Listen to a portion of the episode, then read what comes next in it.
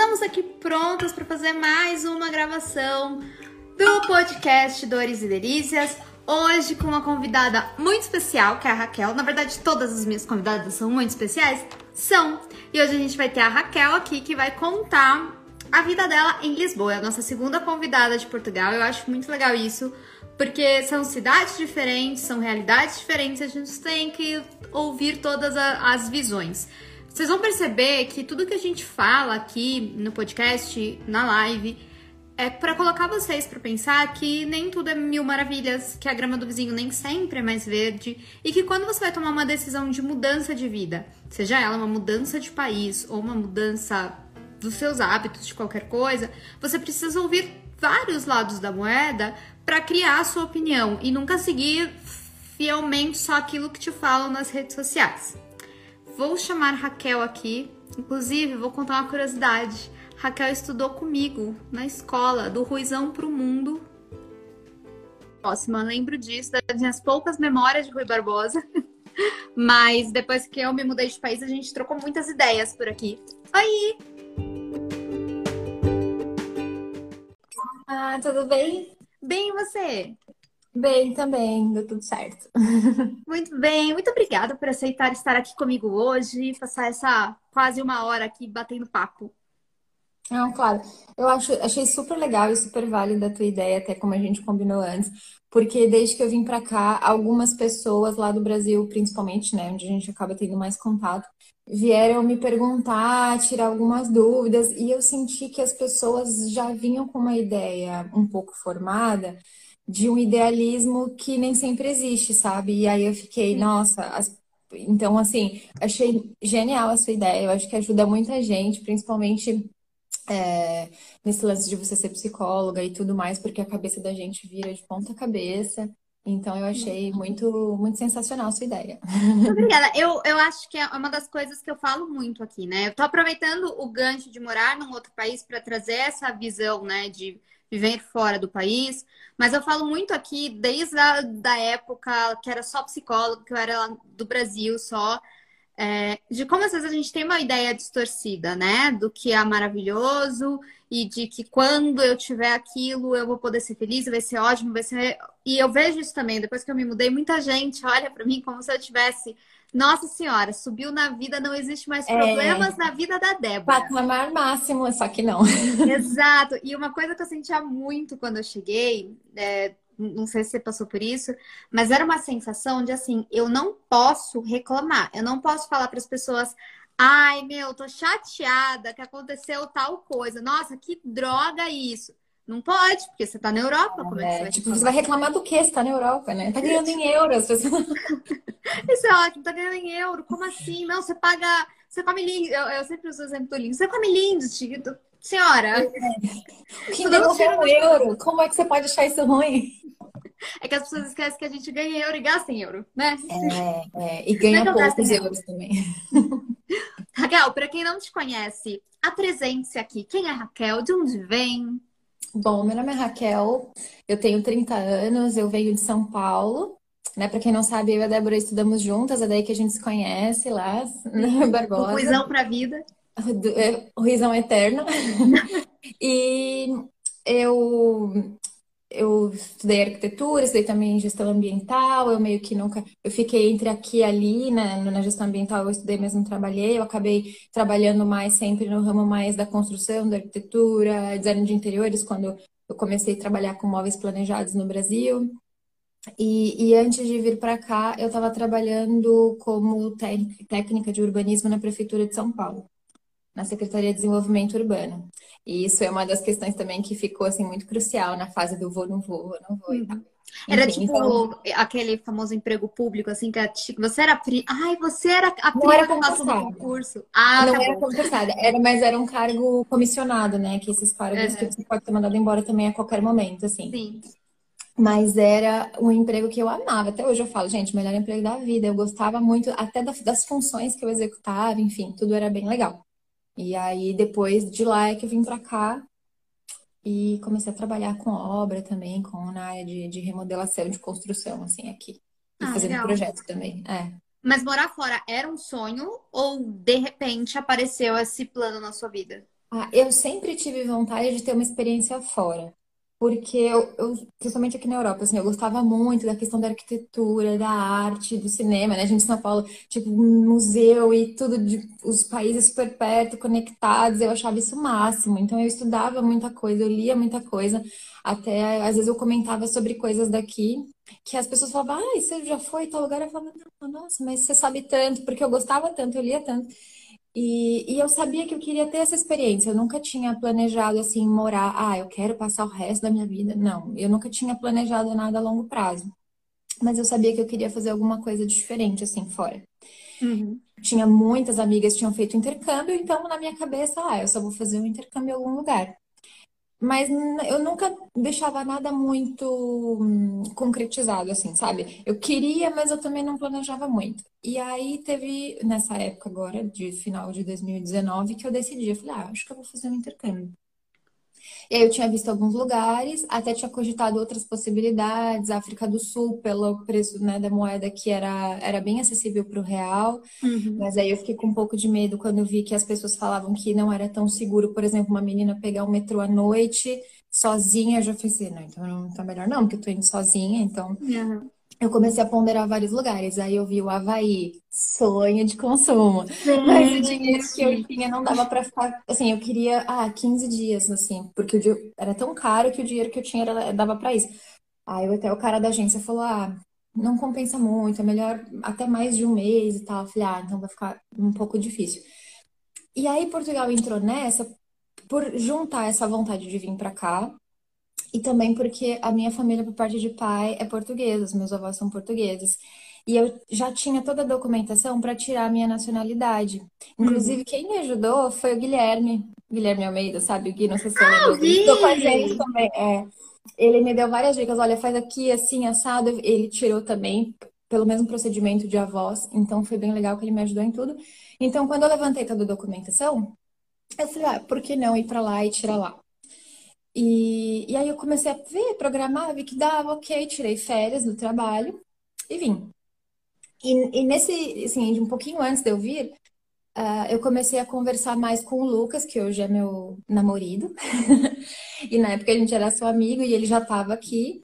E, eu comecei a perguntar várias coisas. Ah, como é que você fez com o hotel? Com mala? Não sei o quê. Comecei a infernizar ele e tal, porque nunca tinha saído do Brasil. Então, tudo para mim ainda era uma incógnita. E eu comecei a tirar várias dúvidas. E ele estava trabalhando aqui na época com obra, né? Com, com remodelação.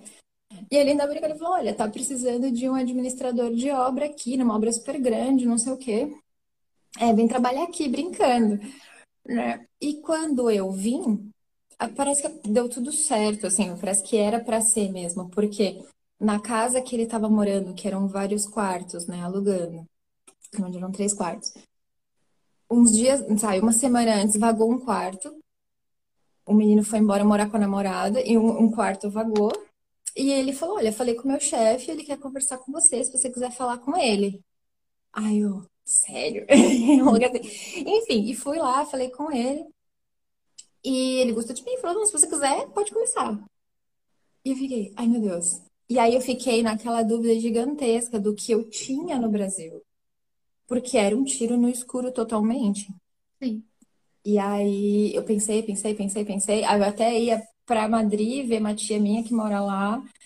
Mas aí se eu fosse meio que perder o trabalho, e eu fiquei nessa, e eu decidi ficar decidi pelo risco. Falei, ah, é uma experiência gigantesca trabalhar com obra na Europa, onde os métodos construtivos são completamente diferentes. Eu nunca tinha feito direção de obra diretamente como foi. Então era uma experiência além do que eu já tinha do Brasil e totalmente diferente. O que eu pensei na minha cabeça foi, com essa experiência, ainda que dê tudo errado, se eu voltar para o Brasil, ainda vai ser um plus no meu currículo.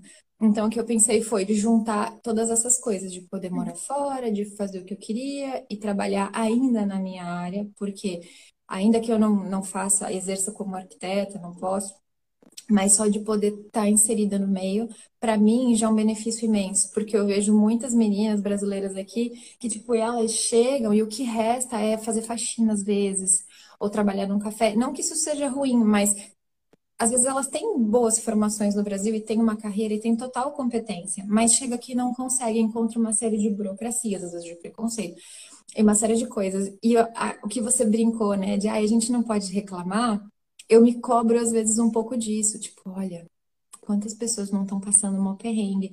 E tipo, eu tô passando perrengue, mas eu ainda tô adquirindo conhecimento hum. na minha uhum. área. Tô... Então, às vezes eu me cobro, ah, não vou reclamar porque, assim, podia ser pior, sabe? E então foi, foi bem bacana, assim, algumas coisas deram bastante certo para mim nesse sentido. E, e, eu gosto bastante. E assim, estou sempre aprendendo. Desde que eu cheguei aqui, eu estou sempre buscando e as coisas têm acontecido, então eu fico feliz nesse sentido. Mas foi assim, realmente foi meio acontecendo. E aí eu tive que pedir exoneração do meu cargo, com muita dor no coração. Meu pai enlouqueceu. Ele falou: Você é maluca. Como assim você tá fazendo isso? Pô, que mundo você vive? Porque, né, eu morava com os meus pais, eu não tinha gasto com nada, assim, de despesa. Eu gastava com as minhas coisas, eu ia viajar, ia pra praia e tal. E aí, de repente, eu larguei tudo para começar a pagar aluguel. E, água, luz, telefone, mercado, todas as contas possíveis e imagináveis, assim. Então, minha vida fez assim mil vezes, assim. Foi, foi bastante mudança de uma vez, assim. Não, e assim, super inesperado, né? Porque era uma coisa assim, ah, vai lá passar uns dias, uns dias, né? Um mêsinho, vai fazer um intercâmbio, de repente não volta. Porque de repente não volta. Eu acho que tem uma coisa, talvez, me corrija se eu estiver errada, mas assim, eu vim, assim, no meio da pandemia, ok, foi difícil, mas eu vim já sabendo que eu vim para esperando conseguir entrar, né? Porque o meu rolê para chegar aqui foi outro, mas assim, eu sabia que se eu entrasse, eu ficava. Então eu resolvi toda a minha vida no Brasil, eu encerrei lá o ciclo Brasil, trouxe tudo que dava, o que não dava, de, me desfiz. E vim, você tinha um monte de coisa lá, porque teoricamente você voltava, né? Fiquei matriculada no inglês. tipo assim, fiquei, tudo ficou do jeito que tava. E a única coisa que tinha, assim, mesmo, é, é, resolvida era, eram as minhas férias. Então, eu tinha 30 dias de férias. Eu tinha marcado para ficar 20 aqui.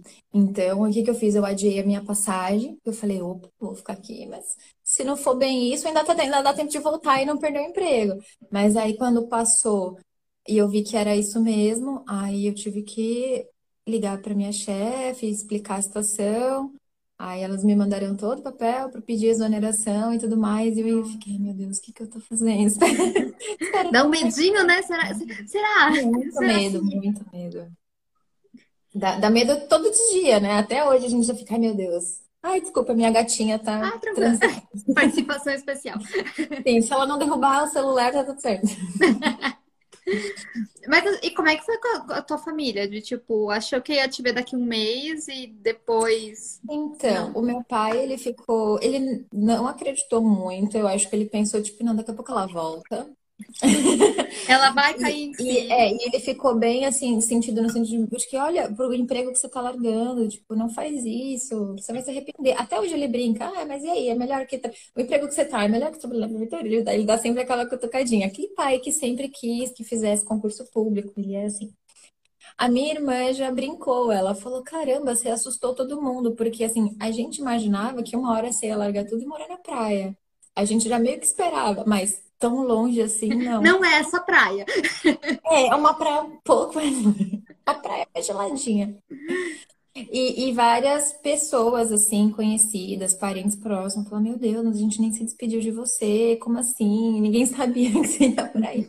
Nem eu sabia que ia dar certo, sabe? Então, as coisas foram, foram acontecendo assim. E aí você, ok, você já tinha estudado muito sobre Europa, você sabia bastante coisa, mas qual era a expectativa que existia do que, que você achava que você ia encontrar e como seria viver na Europa, viver em Lisboa, até porque tem aquela teoria que Lisboa é português, né? Aí a gente acha que vai super entender o português de Portugal e não entende nada. Não. Então, assim, qual era a expectativa que você tinha? Que depois a gente vai falar das realidades, mas qual era a expectativa? Raquel chega aí, foi 2019, certo? Foi 2020, foi finalzinho 2020, de janeiro de 2020. Ah, janeiro de 2020. Chegou. Quem era a Raquel? O que ela esperava? Cheguei bem turistona, fiquei passada, perdida. Primeiro dia passeando em Lisboa, aquele tanto de castelo, museu, fiquei super feliz, e comida. E, e é engraçado que as primeiras coisas é, é, a questão da conversão do dinheiro, né? Que às vezes a gente não faz. Às vezes a gente vê a coisa, um euro, nossa, super barata. Aí depois fala, ai meu Deus, eu tô comprando isso com real.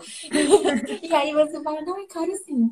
Então, essas, essa a expectativa eram sempre as melhores, né? Porque nunca tinha pensado no lance de ficar muito, então eu não tinha visto muito ah, se, se tinha um lado ruim, sabe? Eu vim uhum. com aquela expectativa de turista, de conhecer e de ficar. E, e, realmente, os primeiros dias é tudo mil maravilhas. Eu fiquei no hostel que eu queria, lá no centro, na parte histórica, super antiga. Foi tudo muito lindo, tudo super legal. Então, é aquela fase do encantamento.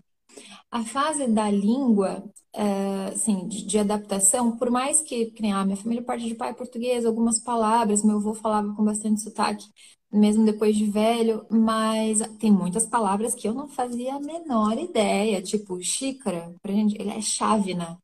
Eu vou ter falando estilete é x-ato. Então, principalmente as coisas da obra, assim, tem nomes super diferentes, mas aqui a gente não quer imaginar. Então, até hoje, uma outra palavra, quando eu escuto, eu ainda fico, tipo, sabe, um loading, assim, cinco uhum. minutinhos processando para fazer sentido na minha cabeça, porque realmente, assim, é o mesmo idioma, para eles não, para eles a gente fala brasileiro. Ah, você tá a falar brasileiro. Eu, tipo, não, meu filho, eu falo português. tipo, mas na cabeça deles realmente é outro idioma.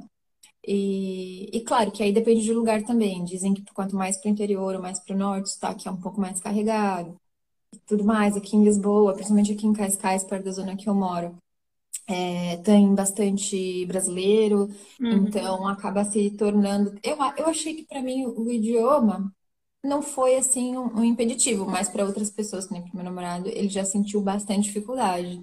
Ele falou que quando ele chegou, ele que não tinha contato com português nunca na vida, foi trabalhar no bar que é do lado do estádio do Benfica, que fica super lotado. Ele falou que não entendia nada que as pessoas falavam e mil coisas ao mesmo tempo. Então, com certeza, isso se torna uma dificuldade, principalmente para quem trabalha, por exemplo, atendendo telefone, assim, sabe? Uhum. As pessoas sentem essa dificuldade porque vai falar com um português bem velhinho, não vai entender nada que ele vai falar. Então é complicado, assim, não é tão, tão simples assim como a gente imagina.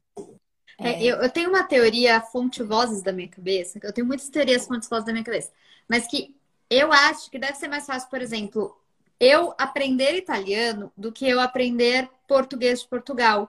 Porque o italiano, meio que, por mais ok, tem algumas coisas parecidas, é uma outra língua. Tipo, é como se você virasse uma chavinha. Agora, uhum. o português de Portugal tem umas coisas que são muito parecidas. Eu acho que é mais difícil fazer essa virada uhum. de chave. É, porque tem coisas que a gente aprendeu a conjugar de um jeito. E aí aqui eles falam outro. Então, o, nosso gerúndio, né, o ando, eles não falam estou a fazer, não estou fazendo. Então, às vezes tem que dar essa acostumar e várias outras coisas. Então, palavras que pra gente é uma coisa, para eles é outra. Então, esse, esse, esse, procedimento, assim, né, loading que eu falei, de você ficar uns cinco minutos tentando associar, ah, isso é para tal coisa e tudo mais. Então, você fica, às vezes, um pouco em cinco minutinhos para entender, principalmente no trabalho, né? Que aí, quando você vai falar com português e tudo mais, alguma coisa tem que pensar antes, e aí causa aquela, aquela confusão. Mas tem, quando, depois de bastante tempo aqui, Dizem que é tranquilo, né? Tem gente que fala que, ah, quando eu quero falar com português, eu falo igual português. Quando eu falo brasileiro, eu falo igual brasileiro, como se realmente fossem duas línguas completamente diferentes, até o sotaque. Uhum. Então, mas eu assumi que, assim, olha, vou falar o brasileiro, então, já que vocês falam brasileiro, vou falar o brasileiro porque eles entendem tudo.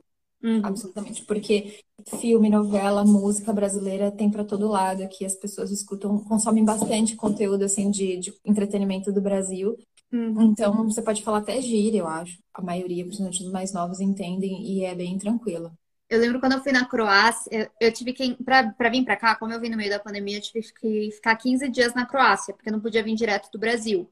Ah. E aí, eu não sei porque na Croácia pegava a TV de Portugal. Ok. Aí tinha a Record. Uhum. E a galera assistia super a Fazenda. Eu falei, gente, a galera super interligada ali. Eles mas era toda novela. Então, eles sabem tudo. Ele, esses dias eu estava falando com uma menina do trabalho e eu acho que a Avenida Brasil fez sucesso aqui também, assim, sabe? Sabem até Sim. os bordões dos personagens. Então, essa, isso facilita, assim, um pouco, né? Porque é um pouco da nossa cultura aqui, não fica uma coisa tão distante Você assim. tem umas referências legais, né? Eu sinto muita falta disso. Às vezes eu quero fazer umas coisas ou fazer uma piada, eu tenho que dar um giro para explicar pro Mauro o que que era. Tipo, Chaves, esses dias eu quis fazer a piada do Satanás é você. E aí eu ah. fiz, mas eu tive que explicar quem era Chaves, por que que tinha. E aí, meu. Aí já é, nem tem é... mais graça, né? Até se explicar tudo, aí já foi, tá? É, deixa pra lá. Não, às vezes rola umas conversas assim aqui. Tipo, a gente fala uma coisa e começa a explicar e fala, ah, não, deixa. Tipo, até explicar, já foi. Bem. Exato. tipo isso. Ter, ter um pouco da sua cultura ali mesclada, eu acho que é, que é legal. Mas, Sim. beleza. Como é que foi a, as realidades aí? Vamos já começar a chegar na, nas dores de viver hum. em, em, Lisboa. Isso desde o início, sabe? É, em todos os aspectos, assim. Eu cheguei debaixo de um frio danado, assim. Começou assim, porque era, foi dia 1 de fevereiro, é, foi dia 30 de janeiro. E aí Primeiro porque eu não sabia dessa questão do, do horário, né? Que no verão escurece às nove da noite e, e no inverno anoitece super cedo. Então eu cheguei no inverno, eram sete horas da manhã, quando meu avião pousou um frio, uma um frio. E eu olhando da janela do avião, um breu, parecia que era meia-noite. E eu comecei a olhar no relógio, no celular, eu falei, gente, bugou aqui alguma coisa no fuso horário do meu, do meu celular. Não, não são sete horas da manhã. Só que, entendeu? Então começou daí. Aí eu cheguei, tinha esquecido minha blusa no Brasil, eu cheguei um frio. A primeira coisa, saí correndo para comprar uma blusa. E porque ah, eu sabia que era frio, mas até você passar por esse frio. é que é um frio que não dá para explicar. Não, é um frio que vem da alma, é de dentro para fora, assim. É bizarro. Então, essa, essa questão de, de adaptação do frio foi complicado, assim, foi sofrido para mim, porque eu sempre uma pessoa muito da praia, muito do mar, não sei o quê. Verão para mim podia ser verão para sempre. Eu amo sol. Não acho que as pessoas ficam mais elegantes no frio. Não, não vejo nada de bom no frio. O frio é bom duas vezes no ano, tá bom, na minha opinião.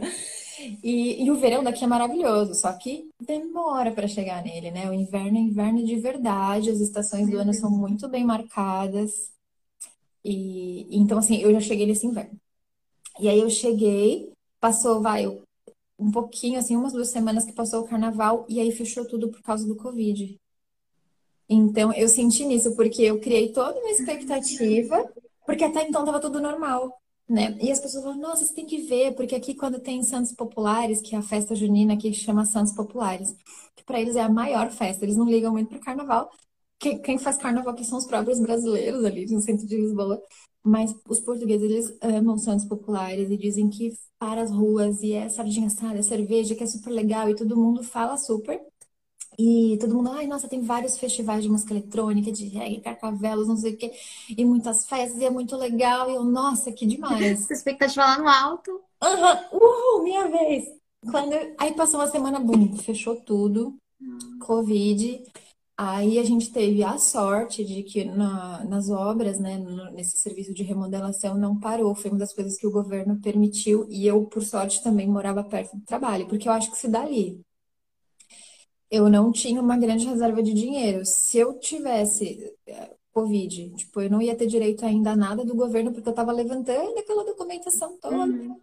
Para conseguir minhas coisas. Eu não, eu não ia poder ter benefício nada, só ia me restar pegar minhas coisinhas e voltar para o Brasil. Então, assim, isso foi uma das outras coisas também que acabou dando certo e eu consegui continuar trabalhando. Então, a vida se tornou isso: trabalhar e voltar para casa, trabalhar e voltar para casa, trabalhar e voltar para casa, e, tipo, e aquela, até perrengue para ir no mercado, que fechava cedo e que não sei o quê. Não sei se na Itália, quando você estava, ficou assim, mas logo no início, que estava todo mundo muito assustado, ninguém sabia o que era, era um, meio que um pânico, assim. Sim. E, e aí, a, a outra dificuldade foi levantar a documentação, porque eu criei também uma expectativa de que a nacionalidade sairia relativamente rápido. Deu Covid, fechou tudo de início. E aí eu falei, bom, então eu vou fazer a documentação igual a galera que entra aqui como turista ilegal e pede por um, um título de residência, né, por trabalho, que é temporário. Falei, bom, vamos lá, qual que é esse rolê, né? E aí eis que começa a saga. Porque aqui tem alguns advogados, eu não sei se isso é legal, se é legal, não sei. Eu sei que alguns advogados, assim, se você pagar, eles tiram quase tudo para você. Uhum. Só que isso também custa caro e, e eu não sei, sei lá, eu não confio, não confio, não conheço a pessoa, é um dinheiro que eu também não tinha, então eu optei por tirar tudo sozinha, porque a maioria dessas coisas é, é gratuita, eu acho que quase tudo foi gratuito. Uhum. Só que é, leva tempo, leva dinheiro, é, é, mais é tempo, né? Porque você tem que faltar no seu trabalho, então não é ainda assim é dinheiro. Sim. Tem que perder um dia de trabalho para ir no lugar, e nem sempre que eu acho que uma das coisas que eu mais senti dificuldade de entender os procedimentos, porque eu vinha com uma expectativa de que a Europa, primeiro mundo, tudo automatizado, tudo maravilhoso, tudo vai funcionar, ó, lindos. Não. O pouco tempo de São Paulo, se pá, é melhor. Gente! porque eu, eu senti que não é uma padronização no atendimento. Então, por exemplo, se, igual eu brinquei do, do poupa tempo, se você for lá, um atendente vai, você vai tirar uma dúvida, você pode 10 guichês para frente, o cara provavelmente vai te falar a mesma coisa porque é um padrão. Aqui é uma coisa meio assim, depende muito do humor de quem tá te atendendo, sabe?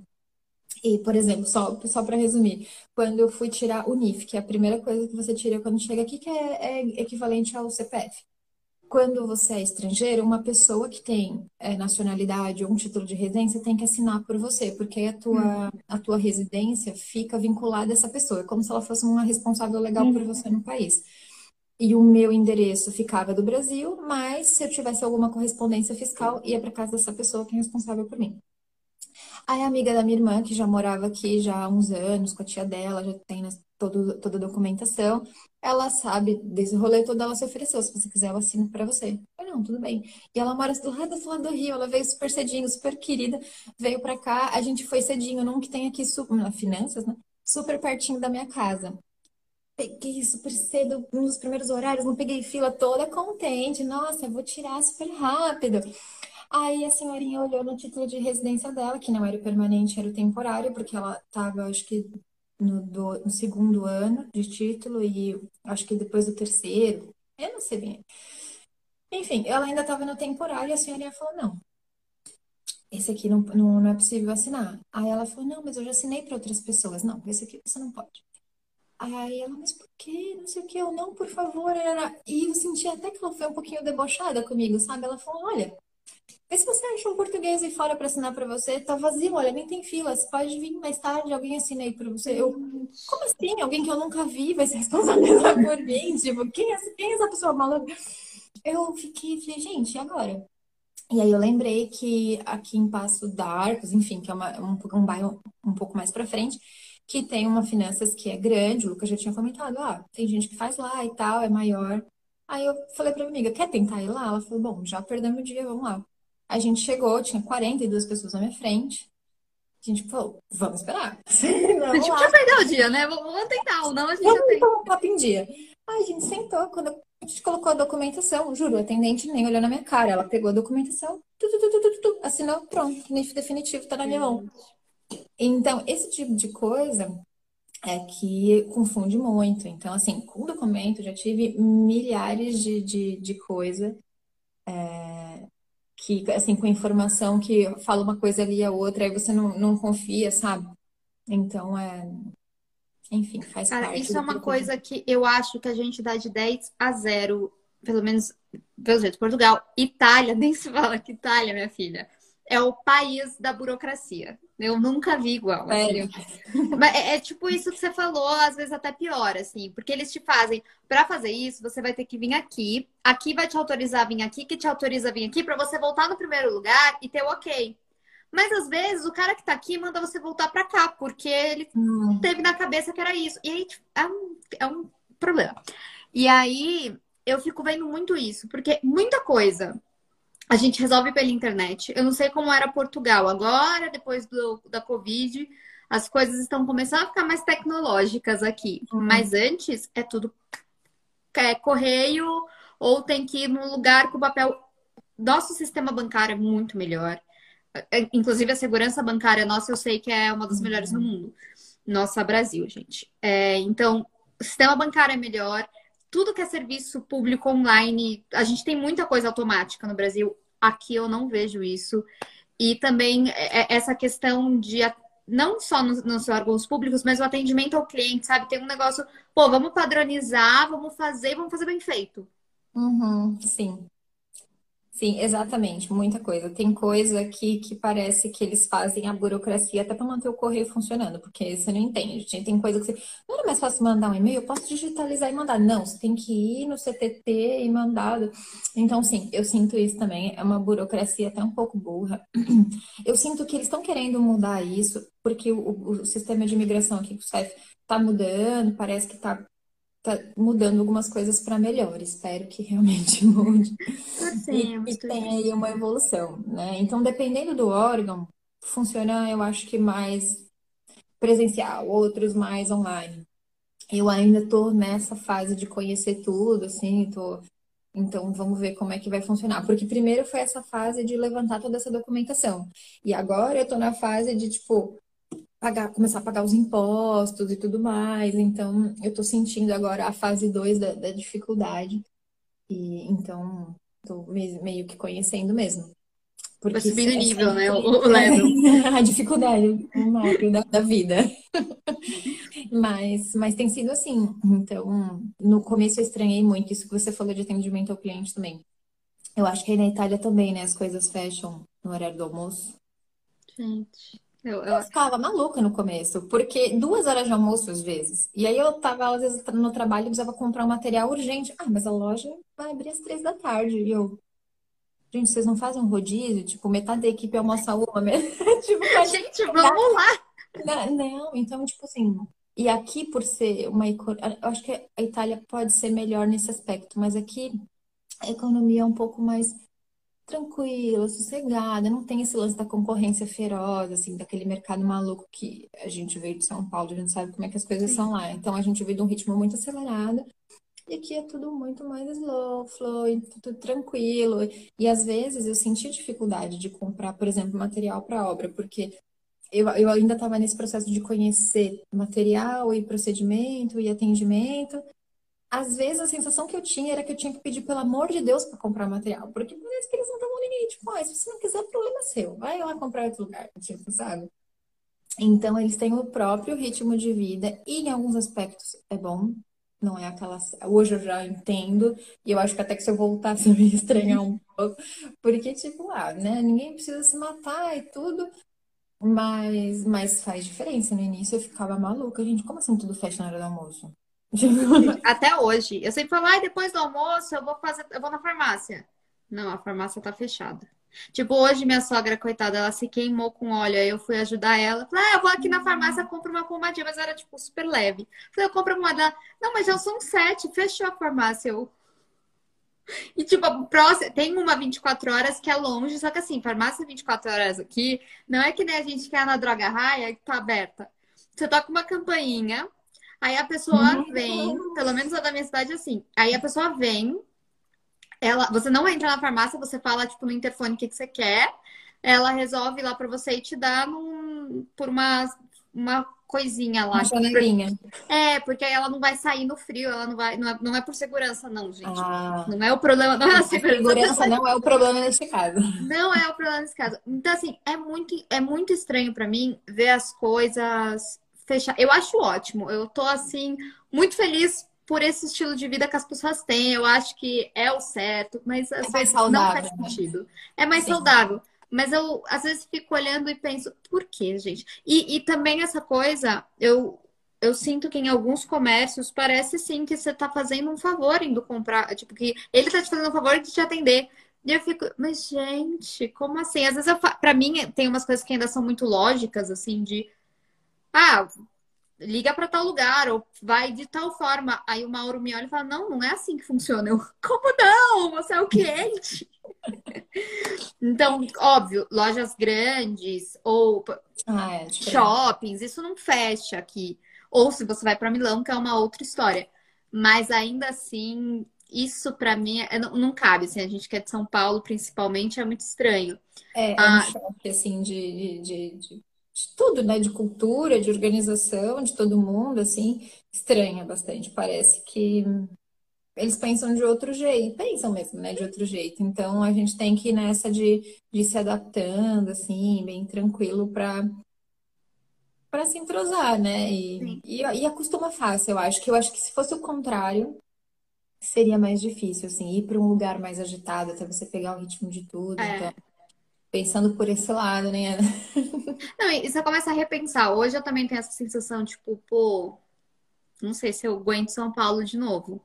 Hum. E, inclusive, o dia que eu saí de São Paulo, eu peguei a Marginal Tietê, assim, num caos. Eu pegava, eu trabalhava, eu era da Zona Norte, para quem é de São Paulo vai saber.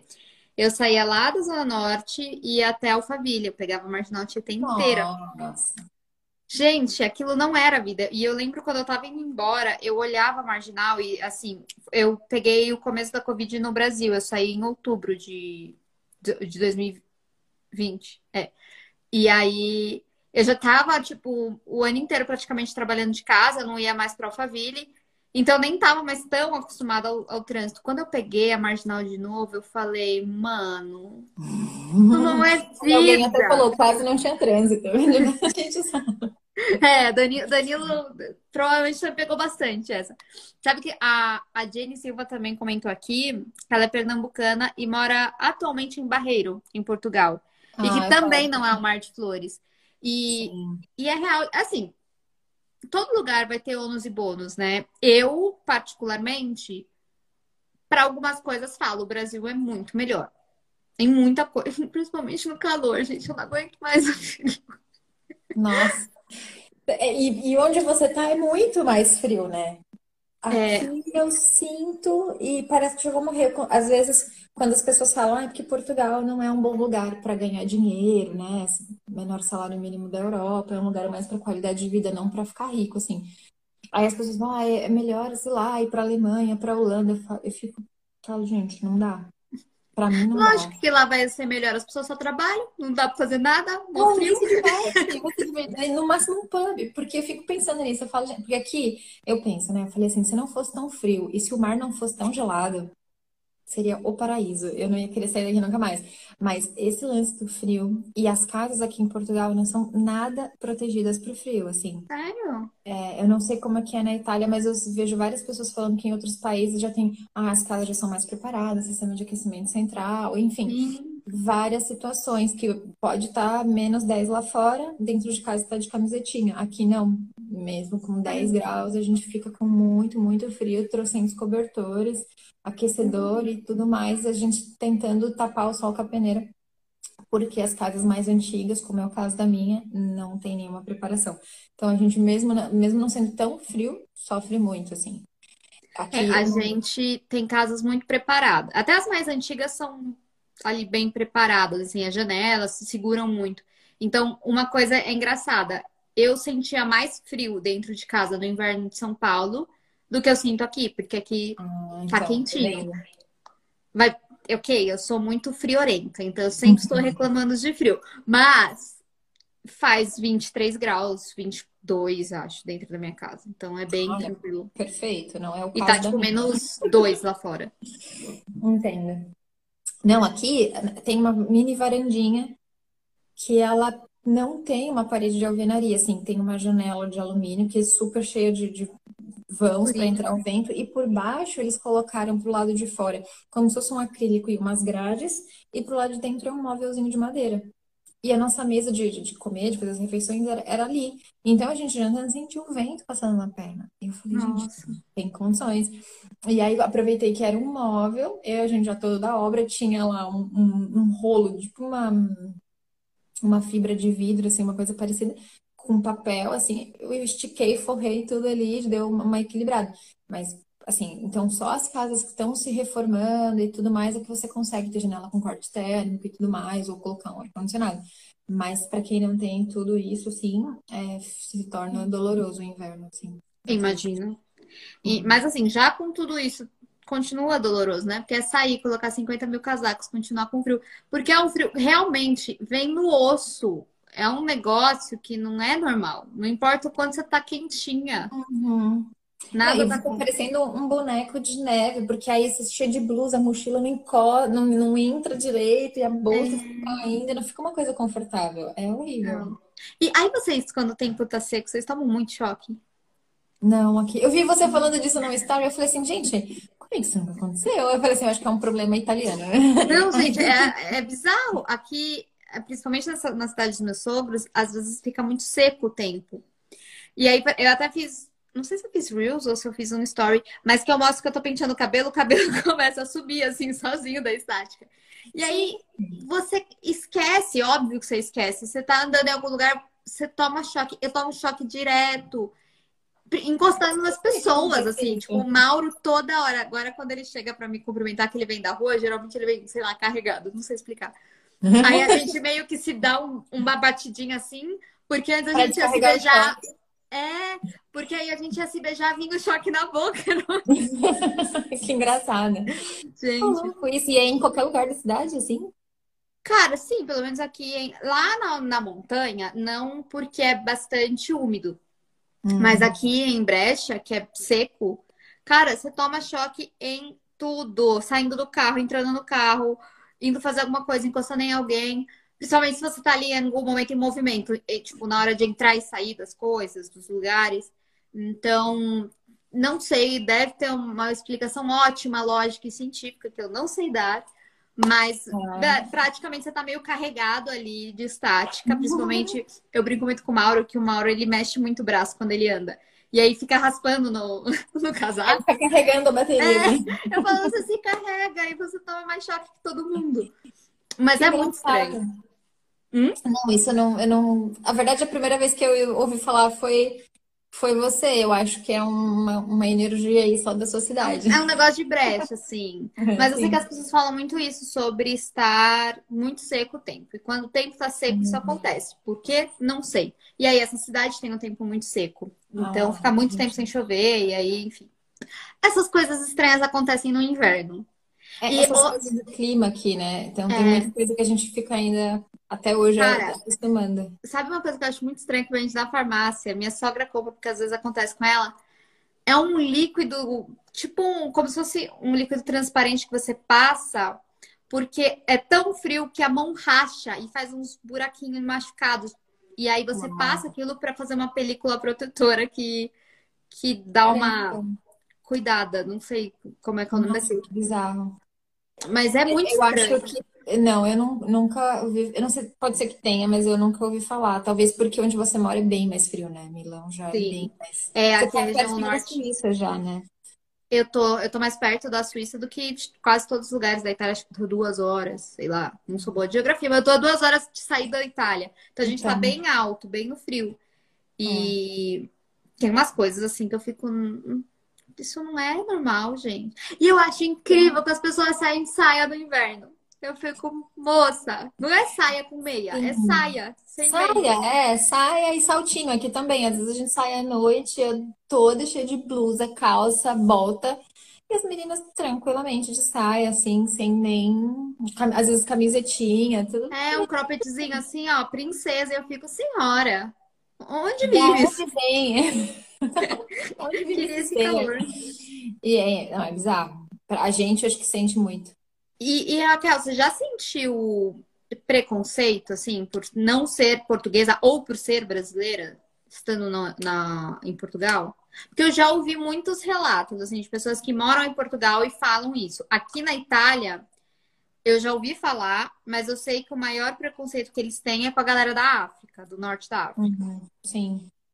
Olha, assim, diretamente, assim, bem aberto, não. Assim, mas a gente sente que, é claro, eu acho que como em todo lugar, tem gente aqui que não gosta de brasileiro e fala isso declaradamente. Tem algumas pessoas que falam, ai, eu adoro o jeito de vocês, é super animada. E eles têm, nem tanto às vezes por maldade, mas tem um preconceito sobre como a gente é e como a gente vive, porque não conhece o Brasil. É um mundo muito distante. Então, para algumas pessoas, eles já meio que supõem que talvez você não seja tão estudado, que você não saiba tais coisas, ou que a gente vem do lugar que é um eterno bang bang, sabe? Ai, nossa, como se a gente vivesse no meio, no meio do tiroteio o tempo todo. Então, isso é mais, mais comum, assim, sabe? Das pessoas já presumirem que você ela não é tão inteligente assim, sabe? Ah, é um país lá em desenvolvimento, desenvolvido, ela não vai ser sabe?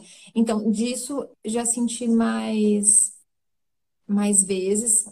Mas alguém falar assim declaradamente, igual as pessoas, né? Muita, muitas pessoas já escutaram esse tal do volta pro teu país. Comigo, graças a Deus, não. Porque eu acho que eu ia xingar também. Eu ia, eu ia falar, meu filho, chora livre, entendeu? Devolve meu ouro. Devolve meu ouro, exatamente. Ah, pelo amor de Deus. No começo eu ficava muito, muito brava com essas coisas, porque na minha cabeça funcionava assim. Bom, na época que aqui tava tudo mal, porque na época que meu avô foi pro Brasil era isso, tipo, quando eu fui visitar minha família na, na, na Ilha da Madeira, tipo, eles estavam quase passando fome uma época, então esse pós-guerra, onde todo mundo foi pro Brasil, a terra das oportunidades, ninguém tratou eles mal lá, até onde eu sei, entendeu? Então, assim, não, então na época que tava tudo bem pra eles irem pra lá, ok, agora aguenta, meu filho, a gente vai voltar sim. Exatamente. Os netos vão voltar, entendeu? Então é isso mesmo, e todos os outros, e aguente, não tem que reclamar de nada. Por exemplo, se Portugal não quisesse imigrante, não fosse pegar os navios e se meter onde não era chamado, na África. Exato. Exato. Entendeu? Foram lá fazer o quê? Agora aguenta as consequências, meu bem. Eu não tenho nada a ver com isso, entendeu? Então vocês não. Mas, cara, isso é uma coisa muito importante. É, e aí eu faço um paralelo não só em mudança de país. Eu vou usar a ideia, isso que a gente está falando de mudança de país, mas vocês podem fazer um paralelo para a vida de vocês em qualquer coisa.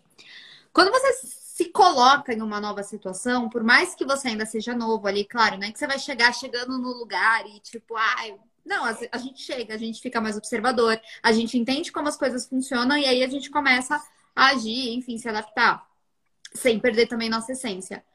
Mas é importante não ter medo de tipo, ai, ah, eu tô, eu tô num lugar que não é meu. Caraca, você tá num lugar que é pra, pra você estar. Tá. Se não fosse para você estar aí, você não teria chegado, né? Então, uhum. Te deram essa possibilidade. Claro. Porque, então, claro.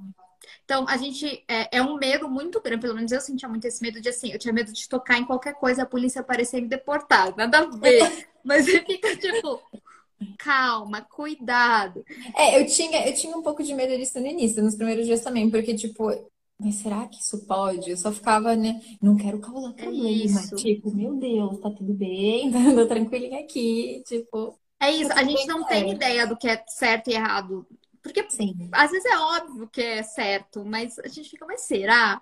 Eu no trânsito aqui sou assim. Toda vez que eu tô dirigindo, eu acompanho o que estão fazendo, entendeu? Porque às vezes eu fico, não sei se é. Eu dirigi em São Paulo, eu dirijo em qualquer lugar do mundo. Mas não sei se eles consideram o meu jeito o melhor jeito de andar. Hum. Até porque aqui é a terra da. Como é que chama? Rotonda? Da. Rotatória. Rotatória, obrigada. Ah, e aqui também é, é tem isso pra todos os lados. É, não tem farol, eles usam só isso. Tudo rotunda. Tudo rotunda. Você Aí, italiano também fala rotunda? Rotunda, é rotunda. É rotunda, é rotunda, amor? Tá me assistindo, ele vai responder. Não tá respondendo. Mas acho que é rotunda aqui também.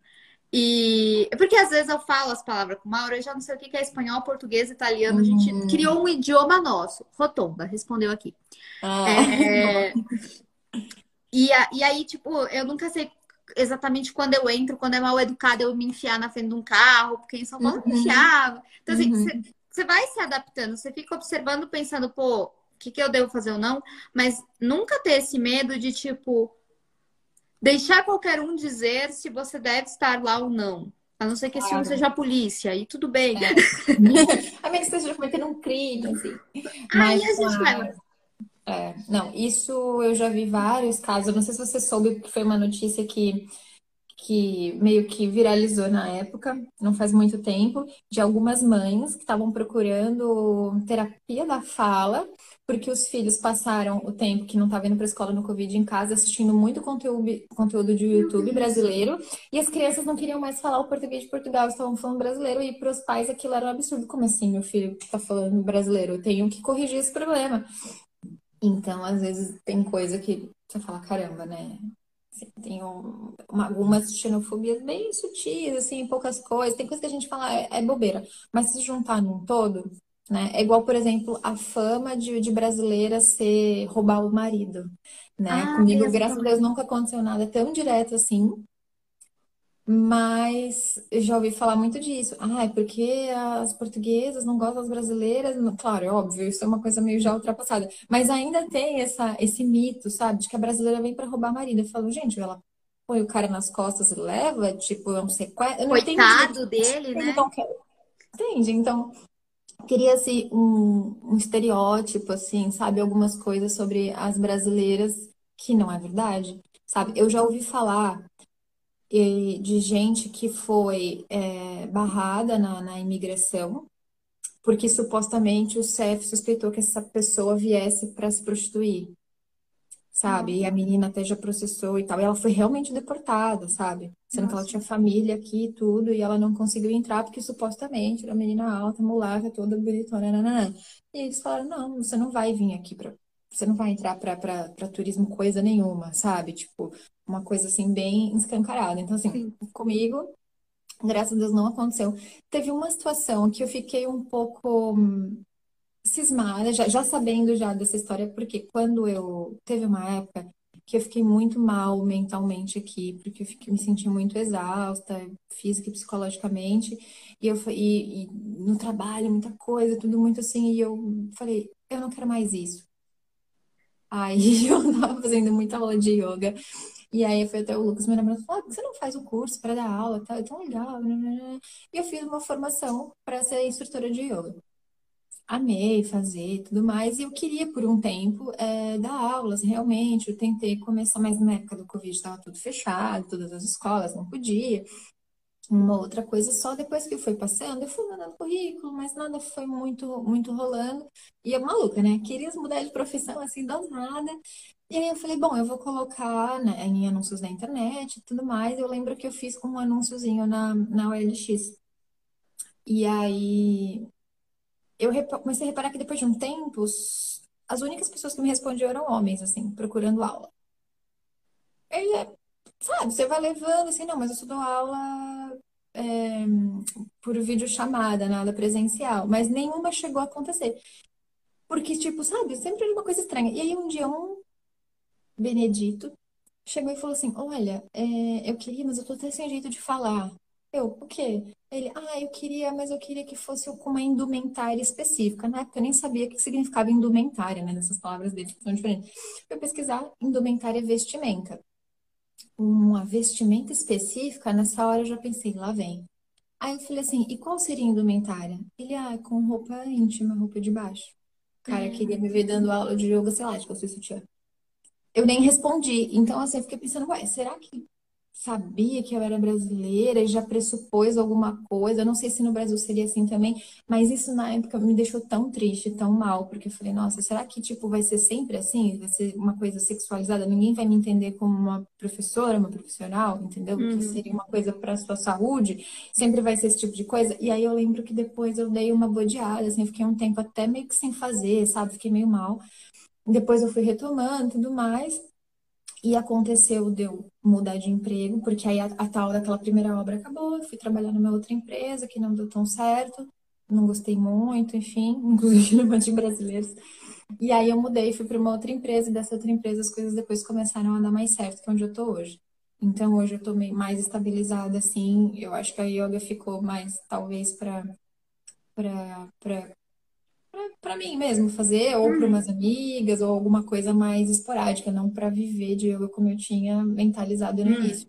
Mas eu confesso que isso foi uma coisa que me deu uma, um choque, assim. Eu não estava esperando por isso. E não sei se isso foi por preconceito por ser brasileiro, não, não sei. Mas foi uma coisa que de alguma maneira me afetou um pouco, assim, sabe? Levou um tempo para falar, ah, tudo bem, vai, passou, vamos lá. Uhum. Então, porque teve uma fase que eu fiquei muito, eu estava fazendo terapia e tal, fiquei muito sensível em várias situações, porque, tipo, eu me descobri forte em várias coisas que eu não achava que era e me descobri muito sensível em coisas que antes eu falava, ai, gente, saudade da família, ai, a outra pessoa tá lá morando na Europa, voltou, porque, ah, saudade da mãe do pai, ai, que fraco, que bebê. E eu, minha filha, nossa, teve um dia que eu chorei ouvindo uma música. Ouvindo uma música, eu lembrei de uma praia, ai, uma situação legal com as minhas amigas, comecei a chorar.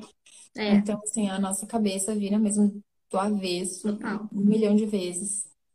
Sabe que a minha, o meu ápice, eu conto sempre essa história, foi eu chorar no corredor do mercado. Porque Sério? o Mauro, a gente sempre ia junto. E aí o Mauro falou assim: ah, vai lá e pega o queijo ralado. E aí eu fui no corredor, eu olhei, dezenas de. E eu já ficava muito sensibilizada toda vez que eu ia, porque era muita informação, era tudo muito novo. Eu não conhecia praticamente nenhuma das marcas. Eu não sei, até hoje eu não sei bem dizer o que, que é muito caro, o que, que é muito barato. Então, porque assim, no Brasil você pode até não conhecer a marca. Mas você fala, ah, isso aqui tá num preço ok, pago. Uhum. Aqui eu não sabia, aí, tipo, tinha um monte de queijo ralado. Eu olhei aquilo, fiquei olhando, aí o Mauro chegou, e aí, escolheu? Aí eu olhei pra ele. Eu comecei a chorar, ele, o que que foi? Eu, eu não consigo nem escolher o queijo ralado nesse lugar. Ai, gente, que maluco, né? É, você fica sensível com umas coisas muito aleatórias e tudo é tudo que era muito simples que você fazia sem pensar, depois você tem que começar a pensar em tudo. É exaustivo, né, esse começo, essa adaptação.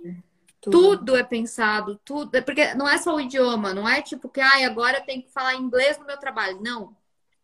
É, fazendo, né, o que uma, aconteceria no Brasil. Sua vida continua igual, mas você vai falar inglês todo dia. Não. Você mudou hum. todo o idioma, você mudou tudo. Você tem que aprender a viver do zero, praticamente. Ah. Porque, ok, suas experiências contam, não é que não conta, mas não torna tudo muito mais simples, né? Não, pelo contrário, porque é tudo novo. E você tá longe da tua rede de apoio, tá longe da tua família, dos teus amigos, né? Eu tive essa sorte também, quem você tem Mauro, eu já logo de início sempre fiquei mais junto do Lucas e tal, a gente já se relacionou já logo do início, não demorou muito. Então isso foi bom, porque né, acabou que a gente se transformou um no outro num porto seguro um do outro. Porque eu tenho certeza absoluta que se eu não tivesse ele, tipo, não tivesse ninguém, porque aqui eu sinto uma dificuldade de fazer amigos, assim. Parece que eles vão fazer muita questão, né? Então, é, eles não são é dado igual a gente, assim, que se conhece na fila do rolê, já não, a, a gente, tipo, adiciona. Duas cervejas já é melhor amigo, você sabe tudo da minha infância. Exato, então aqui não é bem assim. Então, esse, esse sentido, eu acho que com certeza, se eu não tivesse ele desde o início, tipo, e ficasse aqui sem amigos, sentindo essa dificuldade de fazer amigos, eu teria voltado muito antes, assim, eu não tenho dúvidas de que eu teria largado. É, mas essas coisas é que vão acontecendo, né? E chegou um momento que, que eu senti o peso de várias coisas. E aí eu ficava pensando, e se voltar pro Brasil? Aí voltar pro Brasil, aí todo mundo, ah, Bolsonaro tá acabando com o Brasil, tá tudo caro, 20 reais o preço do frango, 90 o preço do salmão, fica aí que aqui tá, que aqui tá péssimo, tá tudo afundando. Eu, ai meu Deus, então tá bom, então eu acho que é só a mesma fase da adaptação, vamos tentar, porque não é pegar o carro e daqui ali, né? São decisões muito importantes que não vai se, se desfazer assim tão rápido. Então, qualquer decisão que você tome de voltar ou não, de fazer isso ou aquilo, é, tem que ser muito bem pensado. E eu sempre fui uma pessoa meio impulsiva. Se eu não gostava do emprego, dane-se, eu vou achar outra. Ah, dane sabe? Aquela coisa. Agora, não, poxa, tem que pagar aluguel, e tem uma série de coisas, sabe? Agora eu me sinto mãe da minha gatinha, sabe? Então, tem uma série de coisas que você não estava contando antes. E isso que você falou de chorar no, no mercado, uma vez eu chorei no, no meio do terminal de ônibus porque o lance também da saúde é bizarro. I love SUS, galera. vamos, vamos valorizar o SUS, porque aqui, para você poder ter direito ao sistema público de saúde, que na verdade não é 100% público, você paga uma taxinha, você tem que tirar o cartão de utente, é fosse o cartão do SUS. Mas para tirar, você tem que ter título de residência, se não tem, é toda aquela burocracia de pega aqui, vai lá, lá, lá, lá, lá. E, e para você ter noção, até agora eu não tenho, porque eu vou num lugar e fala que eu tenho que mandar um e-mail, ninguém me responde esse e-mail, eu vou no outro lugar e fala que não, não, não. E aí teve uma vez que foi um pouquinho antes, eu, eu tive Covid, e eu tive, um pouco antes de eu ter Covid, eu tava com a garganta muito inflamada já há muito tempo. E, e eu não sabia que eu tinha, para ser atendida como emergência, mesmo sem utente, eu tinha que ir num hospital X que era lá na Conchinchina. Então eu fui no centro de saúde perto da minha casa. Só que a pessoa naquele mau, mau humor, assim, de não saber me informar, falou, não, aqui só tem, tipo, número de utente. Não, moça, mas eu tô assim, assim, assado, eu não consigo tirar, minha garganta tá muito mal. Não, não, não, não, não, não. Tipo, não quero saber, tipo, tchau. Problema não é aqui que vamos te atender. Gente, na hora eu saí chorando aos prantos, eu falei, eu quero ir embora desse lugar, todo mundo é ruim, porque eu falei assim, no Brasil você pode ser um ET, você pode aparecer com passaporte de Marte, alguém vai dar um jeito de te atender, sabe? Tipo, então, essa, essa questão também do Brasil, ser, das pessoas serem muito acolhedoras e se preocupar, e, e isso também eu acho que eu sinto bastante. De, então, assim, essas dificuldades de documentação fazem toda a diferença. Eu não aconselho ninguém a vir aqui, assim, nessa loucura de, ah, eu vou entrar com motorista, depois vejo. Meu, pensa bem, não é, não é assim tão fácil. Então, nesse dia eu comecei a chorar, e aí eu tive que fazer o plano de saúde particular e tudo mais, para falar com o médico e tudo mais. E aí depois eu, aí eu fui diagnosticada com Covid mesmo. E aí eu tive que ficar em casa, aquela coisa uhum. toda. Mas então, assim, são uma série de coisas que a gente já está acostumado a ter direito no Brasil, porque você é cidadão brasileiro, pô, você tem RG, é, você vai lá, você tem direito. Então, quando você vem e começa tudo do zero, então você começa a aprender e, e tornar tudo isso um desafio de novo. Então, cada etapa é um novo desafio. Então, tem várias situações. Sim. E, e eu acho que isso se estende não vou dizer para sempre, mas por muito tempo. Né? Você tá desde o começo de 2020, eu tô desde o final, e eu tenho certeza que a gente ainda tem muito perrengue para passar pra, de, de, coisa nova, de, de entender algumas coisas que ainda a gente não vivenciou. Então, assim, é, é um exercício de paciência e de, de uhum. autoconhecimento, porque você se testa de diversas. Te testam e você se testa de diversas formas Sim. possíveis, né? o dia, todos os dias, eu acho, né? É sempre um desafio novo.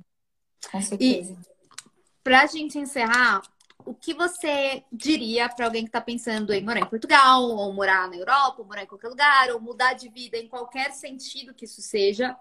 E, assim, tô aqui. Voltei. É... O que, que você acha conselho que você daria ou dizer algo que você achou que ah, não falamos disso nessa live, mas é importante falar, ressaltar? Claro. Eu acho que assim, quando você tem um sonho de uma coisa, eu acho que é muito válido você ir atrás. Porque é melhor você tentar do que ficar a vida toda pensando, ai, como seria se eu tivesse ido? Como seria se eu tivesse, sabe? mas tudo com responsabilidade, porque só você vai sentir as consequências disso. Então, se você fizer uma coisa meio inconsequente, meio irresponsável, vai ser pior para você mesmo. Então, é claro, porque assim, isso é outra coisa. Aqui a gente encontra pessoas que a gente nunca encontraria no nosso meio social do Brasil. Conheci pessoas uma vez lá no interior de Roraima, assim, sabe? Que passam uma puta dificuldade. Eu tava conversando com a minha amiga que tá na Califórnia também, que conheceu uma menina que atravessou a fronteira da Venezuela, eu acho que atravessou a fronteira do México e a menina não tem documento, sabe? Se ela morrer, é, vai ser enterrada com muita gente porque ninguém sabe, sabe? Ela não tem um documento americano. Então, assim, a gente conhece muitas pessoas nessas situações e eu até entendo que, tipo, para essa pessoa é tudo para ela, porque ela tá trabalhando, juntando esse dinheiro e mandando para alguém na família pro Brasil e tudo mais. Mas eu não sei até onde tudo isso, sabe, porque numa situação diferente disso, onde você tem esse poder de escolha, tem uma vida ok no Brasil e tudo mais, meu, faz tudo bem direitinho, pensa bem, vai com a documentação autorizada, não vai na aventura, porque é muito pior. Assim, a gente passa bons perrengues, assim, por causa de documento. Eu não aconselho para ninguém vir como turista.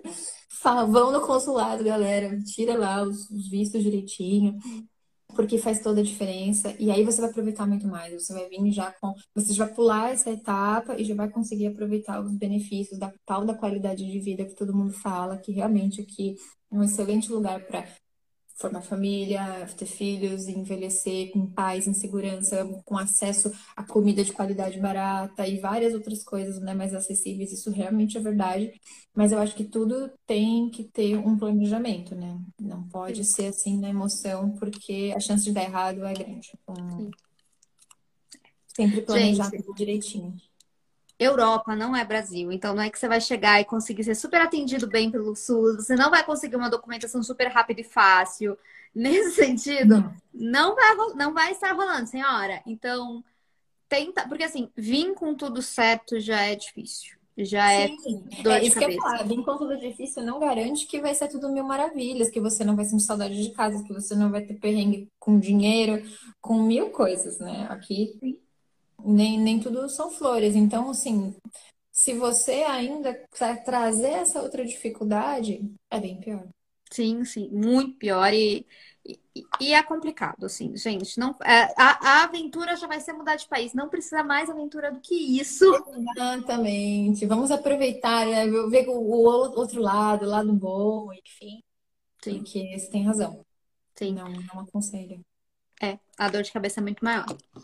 Raquel, muito, muito, muito obrigada mesmo. Adorei nosso papo, foi muito gostoso. É, acho que esclareceu muita coisa para muita gente. E quando você quiser voltar, quando você quiser falar de vários temas, tá super aberto aqui, vou adorar te receber. Imagina, eu que gostei, passou super rápido, nem viu o tempo passar, foi mesmo um bate-papo super gostoso e eu adorei participar. E sempre que quiser mais informações ou mais conversas sobre Lisboa, ou quando quiser vir me visitar. Isso com certeza irei. Mauro está assistindo a gente aqui, já estou dizendo, Mauro, coloca isso na Eurotrip. Sim, a, a, gente tem uma já tem uma guia, já tem uma guia. Já tem guia. Quando você quiser vir para a Itália, também tem o guia Mauro, porque Mauro é um menino guia. Eu uso, eu uso Mauro para tudo, tadinho. Eu é. abuso desse menino. E aí ele vai levar você para conhecer, porque eu não conheço muito bem, eu não sei explicar. Aí ele faz o roteiro, ele leva a gente. Itália é a menina dos olhos, assim, é o lugar que eu, eu acho que eu mais quero ir por mil razões arquitetônicas e de comidas e vinhos maravilhosos. Então, não faça esse convite, porque não, eu vou. Real pode vir, ó. O norte da Itália tá super garantido, pode vir nos visitar. A gente também vai te visitar aí. Hum, é, eu, claro, eu, não, pode vir eu sou o Mauro que a gente tem que fazer uma Eurotrip. Porque, assim, para ele, a Eurotrip é coisa de adolescente. Porque é adolescente que pega uma mochila e vai conhecer vários países em 15 dias. Isso é coisa de adolescente na, na Europa. Ai, gente. Aí eu sabe o que adolescente do Rui Barbosa fazia? Então, amigo, no Ruizão, no máximo a gente ia no horto. No horto, acabou lá no horto. Exato. Era isso o rolê de adolescente. Era ir no Horto na Pedra Grande no dia lá da, da com a uhum. professora. Era o máximo. Exatamente. Então, eu tenho que ter uma vivência de Eurotrip. Aí eu falei, eu fico zoando ele que a gente vai ter camisa, todo mundo igual, com o nomezinho atrás, ah, sabe? Sim, tipo, sim. Vai ter que ser assim. Eu vou fazer uma Eurotrip. Um dia eu trago o povo do Brasil pra cá e a gente vai fazer as camisetas tudo igual e, vai fazer o Eurotrip. Nossa, Pode pôr Portugal nessa lista, já tem uma guia, já tá tudo certo. Ótimo. E a mesma coisa quando você te fala, Dé, quero ir pra Itália, liga nós que a gente se ajusta. Pra fechar, eu só vou ler o comentário da Djamaria. Jamara. Ela fala assim, Djamara, desculpa. Não, Djamaria tá escrito. Ai, enfim. Enfim. É, não, não sei qual é o certo, me perdoe se errei. É, mas ela falou quase quatro anos fora e ainda dá vontade de ir embora certas vezes. A alegria do Brasil não há em lugar nenhum. E é isso, gente. Você nunca vai. É, assim, quer fazer? Faça sabendo que você vai ter que aguentar dores e delícias. É maravilhoso estar na Europa? É. Mas. Ela me deu um puxão de orelha. Raquel, fala certo. Ela, então. Aí, Raquel. Pô, pô Raquel. e assim, tem tudo tem dor e delícia e a gente vai ter que arcar com um para ter o outro. Então pense bem o que você quer fazer, vai e encara que vale a pena se é realmente algo que você quer. E aí, se você chegou, não é o que você quer, volta. Também não tem problema nenhum. Isso, isso é outra coisa, exato. A gente não pode encarar como um tudo ou nada, né? Tipo, gente, é. se não der certo, volta, a vida recomeça, tipo, né? Não pode pensar que o mundo acabou porque você não, não veio ou porque você voltou é um, é um derrotado. Não é isso, entendeu? São fases, são testes. Então, assim, tudo tem coisas que são feitas para um e para outros não. Então, gente, tipo, né, ninguém é uma máquina que tem que uma fórmula mágica para dar certo. Então, isso é uma coisa sempre que eu digo. É, se não der certo, volta ou vai para outro lugar e vai, entendeu? Uma hora, uma hora, uma hora vai. Uh, inclusive, semana que vem, a gente, a nossa convidada, ela mora no Japão, mas assim, não, não vê a hora de voltar pro Brasil. Ela é uma dessas, morou acho que seis anos no Japão. E agora, tipo, mano, quero o Brasil. Ela já está para ir pro Brasil, então vai ser bem legal. Ela vai contar um pouquinho dessa mudança. E ela vai voltar de vez. Vai, aparentemente sim. Vamos descobrir semana que vem, galera. Sim, Mas no Japão ela não fica mais. É, isso já é uma decisão dela, porque, tipo, ela conta que o Japão foi muito bom, mas destruiu também muita coisa nela e ela agora vai voltar. Então, assim, também ir embora é, é um sinal de força também, né? Essa, o ir e vir é força, não é desistência, Exato. não é que você é fraco. Exato. E quando, na época que eu fazia terapia, a minha psicóloga também já tinha passado um tempo nos Estados Unidos, morando uns anos lá, e ela falou exatamente isso, assim, ela, ela falou que muitas é, pacientes dela são porque exatamente quando volta, você não volta no mesmo Brasil que você saiu, as pessoas não são mais as mesmas que você saiu. Então dá aquela bugada na cabeça, porque você sai e fica com aquela coisa, né?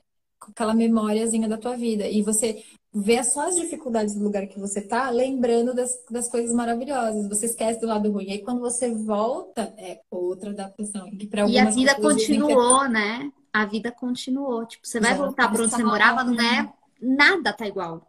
Exato, as pessoas, tudo, né? Então, muitas pessoas que voltam falam, a volta às vezes é mais difícil adaptar do que na ida, enfim. Então, assim, sempre é uma jornada nova, né? E cada um vai reagir de um jeito. Então, é muito. E, e, e isso, isso que torna especial também, né? A jornada de cada um em, em cada lugar e experiências. Tem, tem coisa que dinheiro nenhum paga, né? Sim, é verdade. Sim. É isso, com essa frase maravilhosa, fechamos. Muito obrigada, Kel. Nos Ai, obrigada a você pelo convite. Fiquei super feliz. Sempre que quiser uma nova conversa, tô sempre aqui. É isso, gente. Quem tá vendo gravado ou quem tá ouvindo o podcast, quiser perguntar coisas pra Raquel, manda aí. A gente faz novas lives, eu trago ela aqui, exploro uhum. ela, que nem eu exploro mal.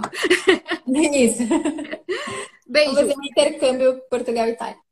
Por favor. tchau, gente. Beijinho. Tchau, tchau. Se você gostou desse podcast, já envia para qualquer amiga sua que pode se beneficiar dele e vai gostar também de ouvir essa história. E não esquece de me acompanhar lá no arroba Real no Instagram, onde eu coloco todas as novidades em primeira mão para todos vocês. Um beijo e até semana que vem.